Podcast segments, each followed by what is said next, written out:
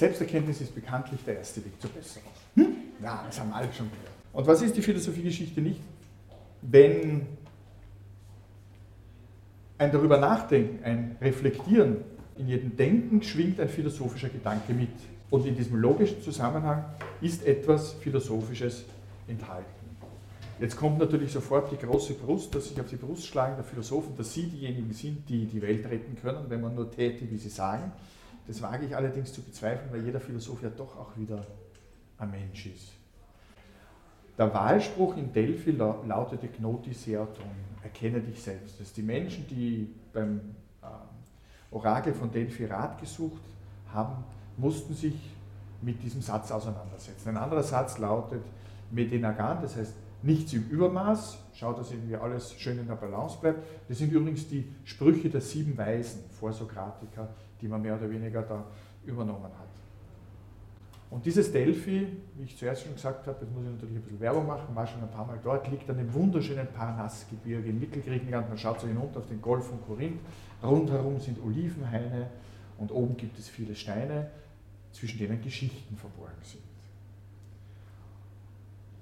Und aus der ganzen Welt, aus der ganzen damaligen Welt sind die Menschen dorthin gereist, man hat sich auf die Reise gemacht, um eine Antwort zu bekommen auf die Fragen, die für sie wichtig sind. Und sind wir, um das jetzt sozusagen ein bisschen in eine Metapher zu übersetzen, sind wir im Leben nicht immer auf einer Reise? Ist es nicht immer wieder ein Neubeginn? Natürlich ist es jeden Tag. Wir entreißen uns jeden Tag frühmorgens Morpheus Armen und müssen uns zuerst einmal unseren, unseren Körper wieder aneignen. Wie ist es so dieser Moment zwischen Schlafen und Wachen, dieser, dieses erste sich selbst erfassen, so mm, meistens begleitet von einem mehr oder weniger unangenehmen Geräusch, das einen dabei unterstützt, dass man endlich aufsteht. Aber wie ist dieses Moment, wenn man zu sich kommt?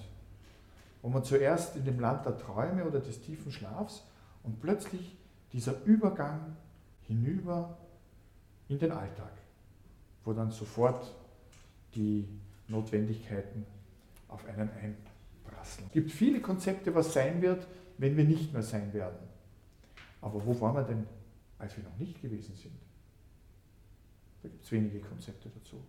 Das beziehen wir dann auf die sogenannte Geschichte, auf die Historie.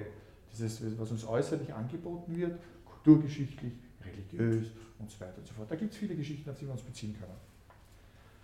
Aber der Mensch hat das Bedürfnis, eben auch als Reisender, sich in einem ganz bestimmten Kontext wiederzufinden.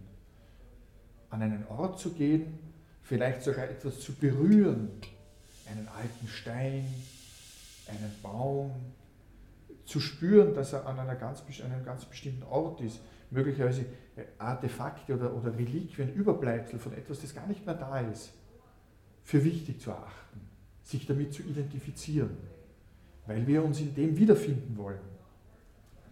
Und obwohl das Eigentliche, weil wir haben ja nur die Reste historisch, obwohl das Eigentliche vergangen ist, erfüllt uns das, weil es, die Alternative ist die Lehre und die Lehre halten wir nicht aus. Also muss etwas her.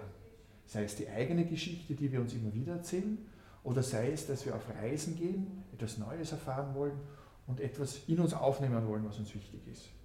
Aber im Endeffekt landen wir immer bei uns selbst, bei dem Fragenden. Wer bist du? Mensch. Selbsterkenntnis.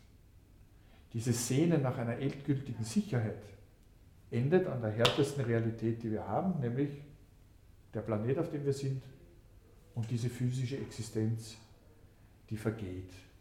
Viele haben dieses Streben uns in, irgendwo hineinzukratzen, ob es jetzt die Baumrinde mit dem Herzl im Wald ist. Wir waren da mit zwei Buchstaben und es wird noch 80, 100, 200 Jahre wird es in dem Baum sichtbar sein. Oder in der Architektur, in der Kunst, etwas zu gestalten, das nicht vergeht. Aber was wird vergehen? Im Endeffekt alles. Trotzdem bleibt ein Trotzdem. Das heißt, wir wissen, wir ahnen, dass es irgendwann aus sein wird. Wir wissen, dass wir ahnen, dass die Zeiträume alles verwischen wird, was von uns jemals da gewesen ist. Und es wird auch niemand mehr da sein, der sich an uns erinnert. Aber jetzt sind wir hier. Das heißt, jetzt können wir etwas tun. Was machen die Menschen? Sie wollen auf Berge kraxeln, in Höhlen hinuntersteigen, in Tiefen tauchen, wollen sich spiegeln über das Tun und ihre eigene Existenz verdichten. Jedes Tun ist eine Selbstschau.